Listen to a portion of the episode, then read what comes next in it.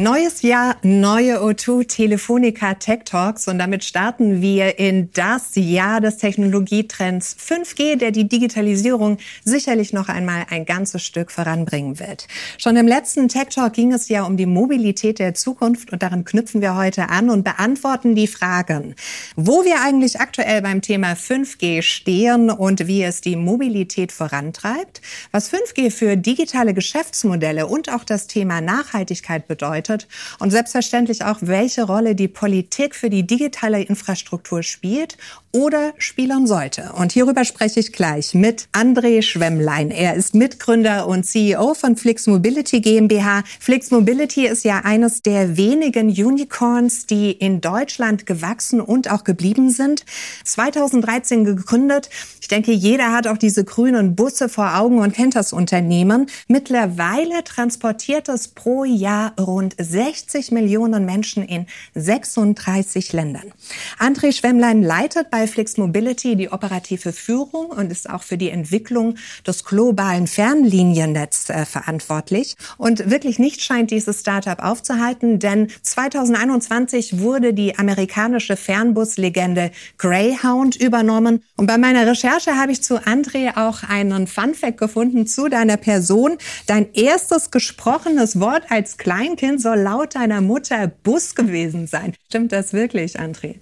Also es ist eigentlich so gut, dass es fast ausgedacht sein müsste, ja. ist aber tatsächlich wahr und man kann es beweisen, weil in meinem Abi-Bericht steht die Anekdote drin und da war Flixbus noch in weiter Ferne, von daher ist es dokumentiert aus einer Zeit von vor Flixbus, von daher ist es wirklich eine wahre Geschichte. Fantastisch. Herzlich willkommen, dass du heute hier bist. Ganz toll, André. Vielen herzlichen Dank.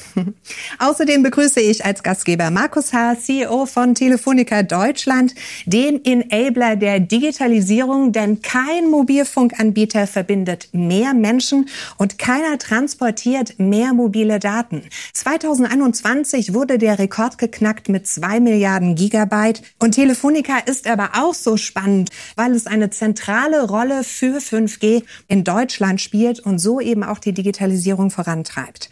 Das ist auch ein Grund, weshalb Markus findet, Deutschland dürfte jetzt endlich aus dem digitalen Dornröschenschlaf aufwachen und du setzt sogar noch eins drauf, denn du sagst, was Tesla kann, das können wir auch. Und ich nehme mal an, du meinst nicht den Autobau damit? Nein, also ich freue mich auf den Talk.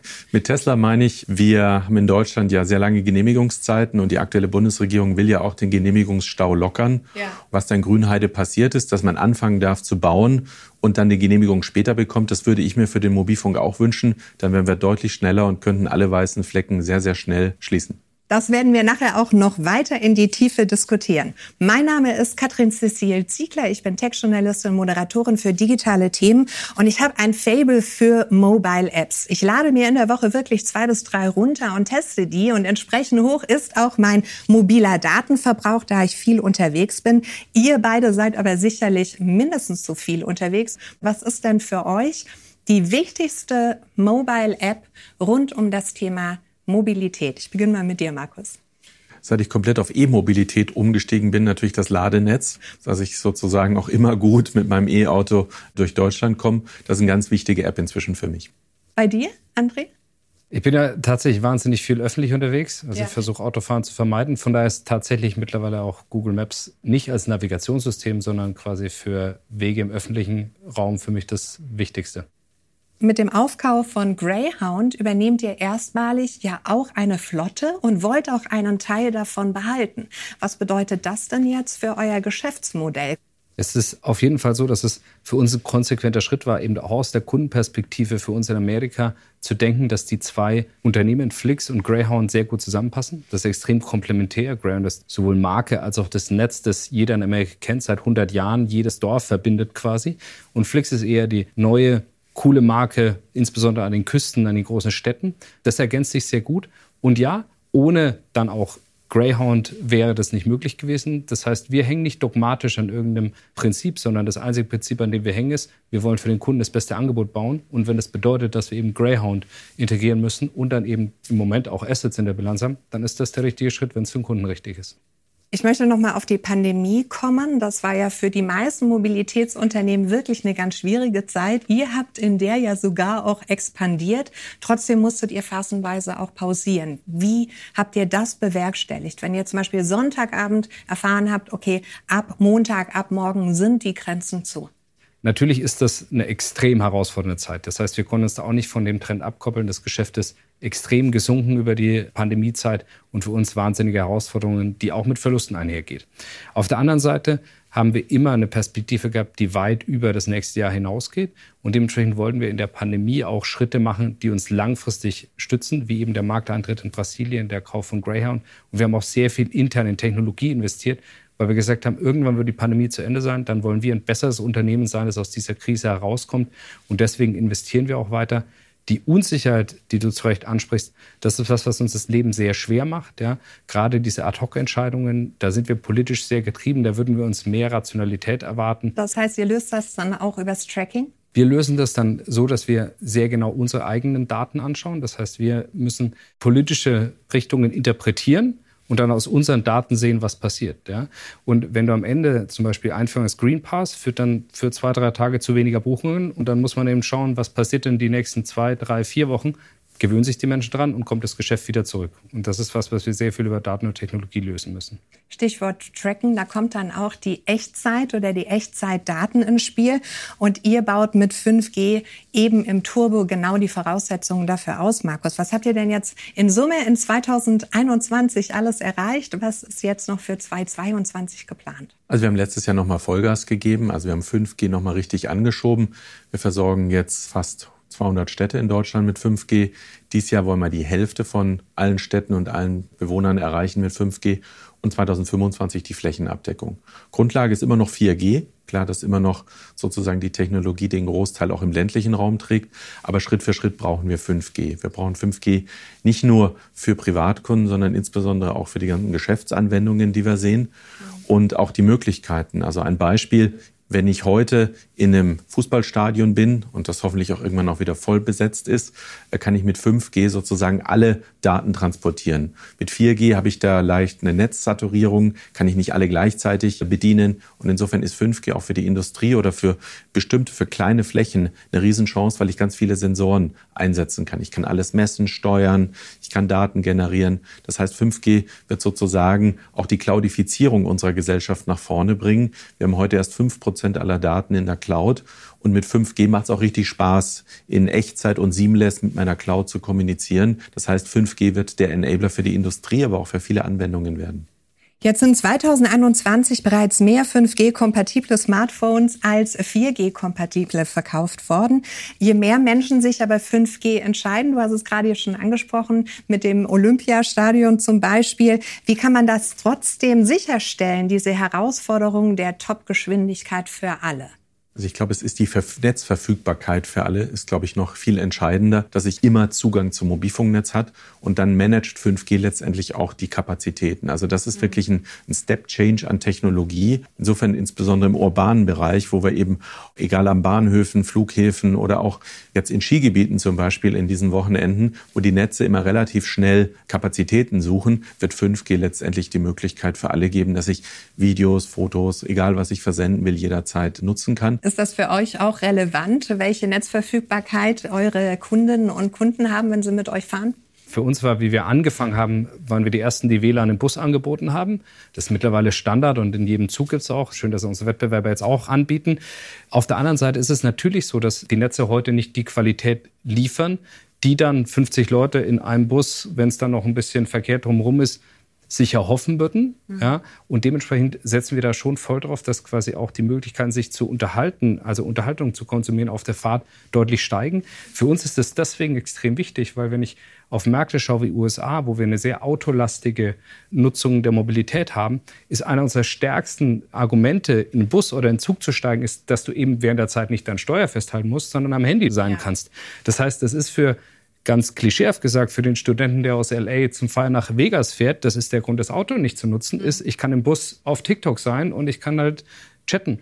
Neben der betrieblichen Seite, vielleicht das noch ergänzend, wo wir natürlich auch sehen, dass da viel in Richtung Information aus dem Fahrzeug, Information zum Fahrzeug, technologische Möglichkeiten im Fahrzeug nur funktionieren, wenn ich quasi diese Netzabdeckung und diese Geschwindigkeit habe, bis hin irgendwann Autonomie, wobei wir da, glaube ich, noch ein bisschen weg sind. Die anderen beiden Themen sind für uns gerade wichtiger.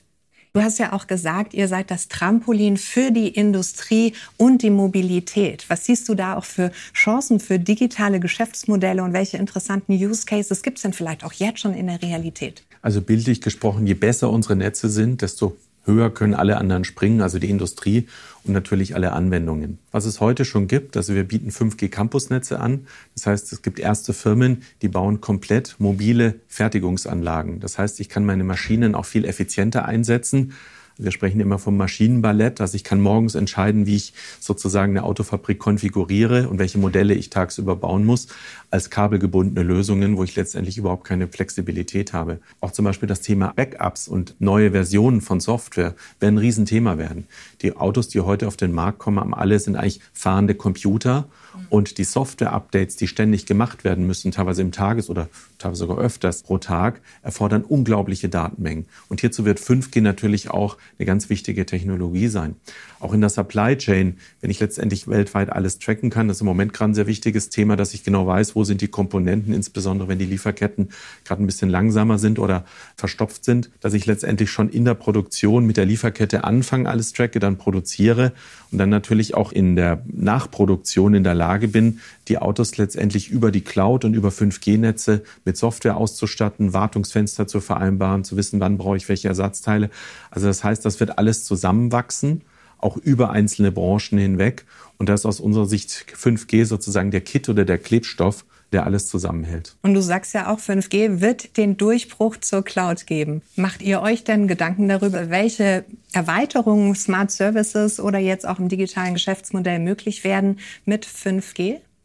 Definitiv. Also für uns geht es im Kern natürlich um die Mobilität von Menschen. Das heißt, wir wollen auch da das Produkt um diese Mobilität herum erweitern. Das heißt, Themen, die wir auch in manchen Ländern mit guten Mobilfunknetzen schon machen, ist irgendwie dann inkrementelle Datenvolumina kaufen etc., also die ganz Basic-Sachen.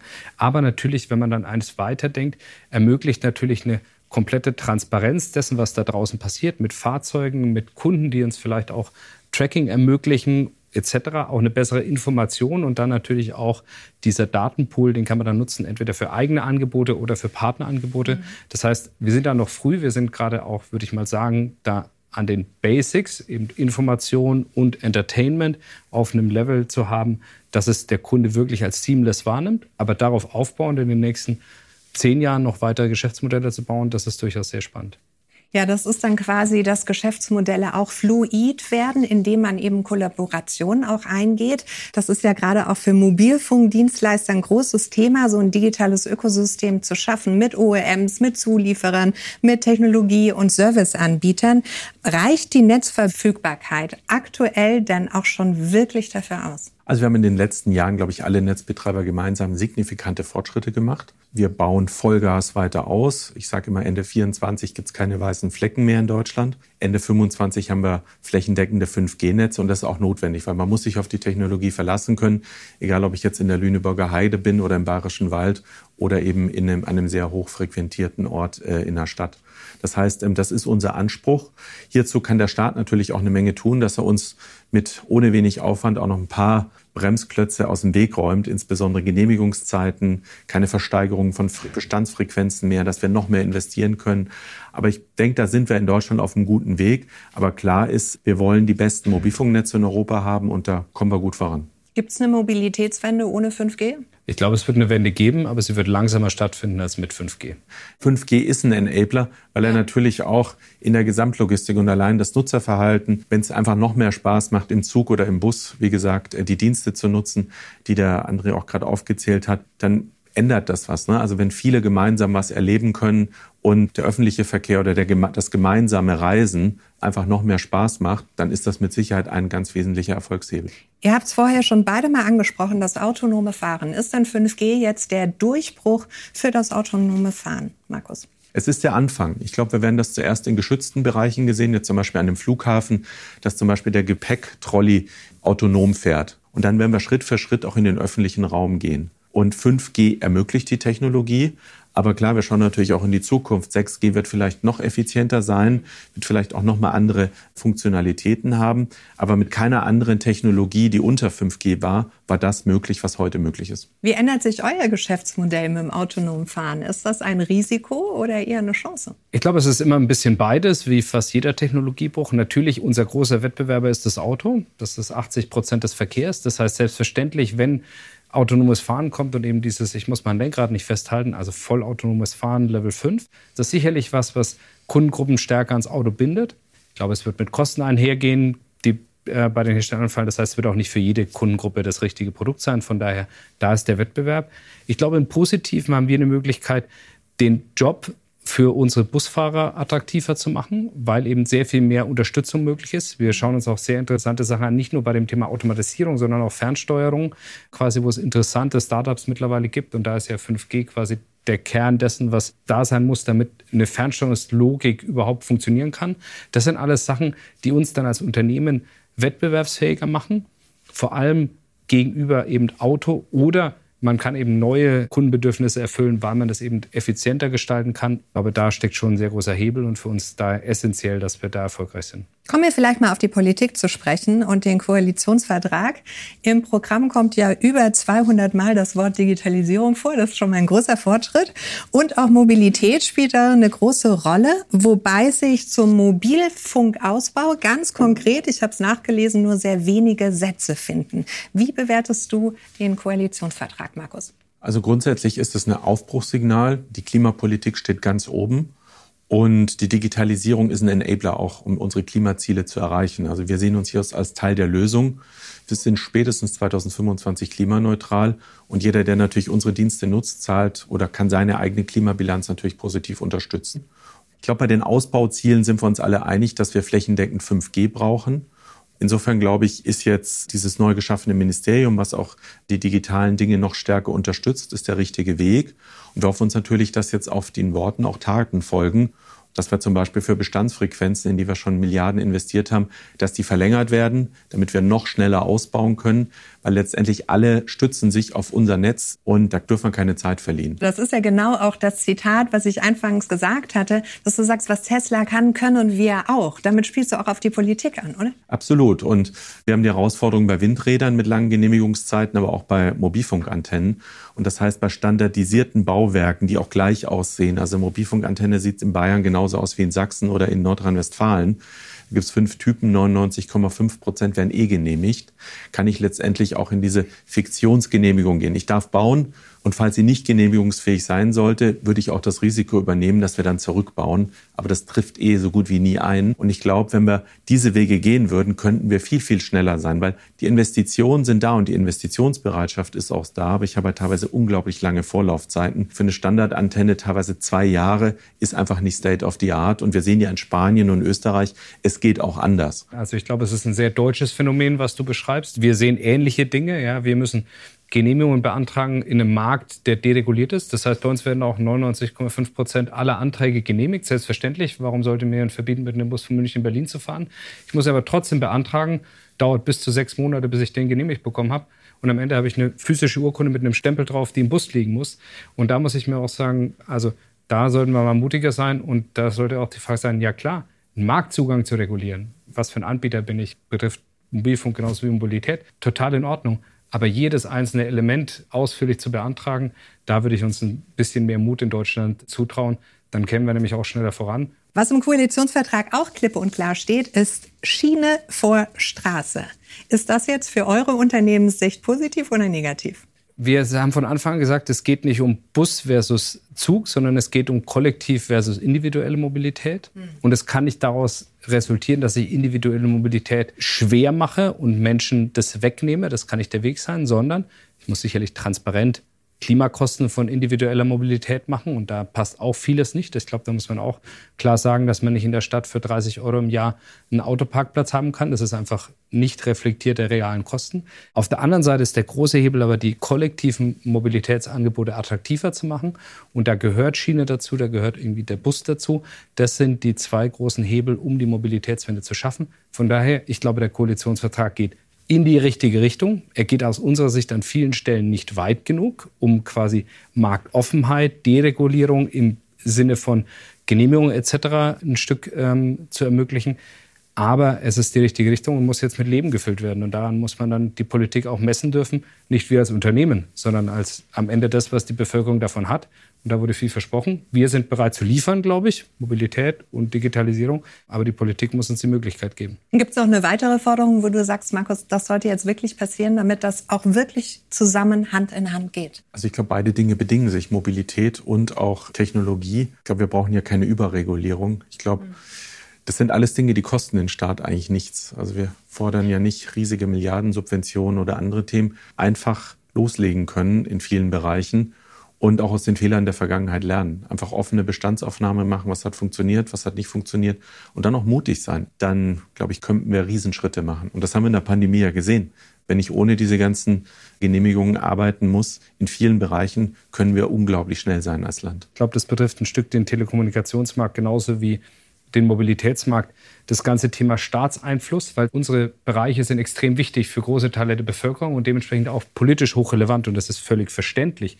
Auf der anderen Seite gibt es oft auch die Tendenz, was man auch in der Pandemie hin und wieder gesehen hat, dass man immer mehr in Mikroregulierung gehen möchte und jedes Problem politisch lösen möchte, was, glaube ich, ein sehr gefährlicher Weg ist. Wir haben innovative Unternehmen. Das heißt, ich würde mir schon wünschen, dass die Politik sich stärker auf die Schaffung von fairen Rahmenbedingungen beschränkt und nicht versucht, jedes einzelne wahrgenommene Problem hinzuregulieren. Denn das ist sehr, sehr schwer für eine Politik, das wirklich zu schaffen. Und am Ende geht aus unserer Sicht da mehr schief, als dann am Ende funktioniert. Also der Mobilitätssektor ist ja laut Bundesumweltamt für rund 20 Prozent der CO2-Emissionen in Deutschland verantwortlich. Und das umweltfreundlichste Verkehrsmittel ist der Fernbus auf Langstrecke. Gilt das für alle oder gilt das nur für die von Flix Mobility? Es gilt vor allem für die von Flix Mobility, würde ich mal sagen, weil wir eine sehr, sehr junge Flotte haben. Das heißt, es gibt keine im Prinzip alten Busse. Das heißt, da sind wir noch mal einen Tick besser als jeder andere. Aber es gilt grundsätzlich im Prinzip kollektive Mobilität und dann auch Busfahren ist aktuell das umweltfreundlichste, was man tun kann. Und im Prinzip ist es jetzt ein kleines Rennen zwischen uns und der Schiene, wobei wir das ja auch machen. Denn über die Zeit wird die Schiene über die CO2-neutrale Stromerzeugung irgendwann CO2-neutral werden. Da ist sie heute noch nicht. Und unser Anspruch muss sein, auch technologisch mit dem Bus dahin zu kommen, über alternative Antriebe, sei es Wasserstoff, sei es Biogas, sei es Elektrifizierung, dass wir quasi diesen kleinen Vorsprung, den wir haben, halten können und dann eben auch in eine CO2-neutrale Welt bringen können. Aber der Unterschied zu Auto und Fliegen ist so groß, den Vorsprung werden wir nicht mehr verlieren. Ja, und ihr habt ja auch ein konkretes Ziel. Ab 2024 soll der erste wasserstoffbasierte Fernbus auf den Markt kommen. Bin ich sehr gespannt, wie sich das dann auch weiterentwickeln wird. Markus, Telefonica hat sich bis 2025 CO2-Neutralität als Ziel gesetzt, hattest du vorher eingangs auch schon gesagt. Das O2-Netz ist schon heute CO2-neutral. Jetzt, wie steht's denn um die Energieeffizienz von 5G? Weil man meint ja, was mehr leistet, verbraucht auch mehr Energie. Ist das so? Also grundsätzlich ist 5G 90 Prozent effizienter als 3G. Wir haben im letzten Jahr unser 3G-Netz abgeschaltet. Das ist das erste Mal, dass wir eine Mobilfunktechnologie komplett aus dem Netz rausgenommen haben. Und das Gigabyte, das ich über 5G nutze, ist erstmal deutlich effizienter. Natürlich werde ich bei 5G mehr Daten nutzen. Also das muss man dazu auch sagen. Die mobile Datennutzung steigt an. Aber ich brauche diese Innovationszyklen, um überhaupt eine Chance haben, klimaneutral zu sein. Darüber hinaus wollen wir Solarpanel auch auf den Mobilfunkantennen einsetzen. Wir schauen, ob ich alle Antennen in Volllast auch den ganzen Tag laufen kann oder ob ich da auch mit, mit Spitzen- und Standby-Modus arbeiten kann. Das heißt, es sind viele kleine Rädchen, die wir drehen müssen. Weil klar, unser größter Verursacher ist natürlich unser Netz, sind die Antennen, die in Summe fast 30.000, die wir haben. Und insofern äh, nutzen wir alle Innovationen, die es gibt. Großartig. Ja, man, man verbindet einen Netzanbieter eigentlich erstmal nicht so mit der Stellschraube für Nachhaltigkeit. Aber tatsächlich ist es doch so, dass ihr indirekt einen ganz großen Einfluss darauf habt. Vielleicht kannst du das auch noch mal ein bisschen darstellen. Was ist das für ein Einfluss, den ihr habt auf die digitale Infrastruktur für Nachhaltigkeit? Also einerseits natürlich haben wir in der Pandemie gesehen, als der Verkehr auch deutlich runtergefahren wurde, haben wir natürlich erstmal digitales Kommunizieren ermöglicht in allen Formen. Also sprechen, Videokonferenzen, chatten. Und äh, die Netze haben in der Pandemie auch sehr, sehr gut funktioniert. Also die Netze sind eigentlich viel besser als ihr Ruf. Und was wir natürlich aufgrund, wir haben ja die Hälfte der Bevölkerung nutzt ja unser Mobilfunknetz. Deshalb haben wir auch sehr, sehr gute Mobilitätsdaten anonymisiert und sehen natürlich auch, wo können Verkehre vermieden werden, wo kann ich effizienter die Verkehre steuern. Wir unterstützen die Sharing-Industrie in allen Formen, natürlich über Ads und über unsere mobilen Netze. Das heißt, wir sind auf der heutigen Basis schon ganz großer Enabler, aber ich denke, da geht auch noch mehr. Erstellt ihr denn Profile von euren Kunden und Kundinnen mit den Daten, die ihr habt? Für uns ist auch das Thema aggregierte Daten extrem wichtig. Das heißt also, auch wir sehen ja aus unseren eigenen Buchungsdaten, wie entwickeln sich bestimmte Relationen, Städtepaare etc. Das heißt, unser Interesse an Daten ist vor allem aggregierte Formen, um daraus zu lernen. Quasi die Individualisierung ist für uns gar nicht so relevant. Natürlich bekommt man dann eine E-Mail, wenn man letzte Woche eine Fahrt gemacht hat. Aber darüber hinaus geht es nicht, weil am Ende des Tages ist es uns auch quasi, sag ich mal, egal, wo du als nächstes hinfährst. Wir wollen ein gutes Angebot machen und wir sehen aus den Makrodaten quasi, welche Strecken gefragt sind und wo wir reagieren müssen.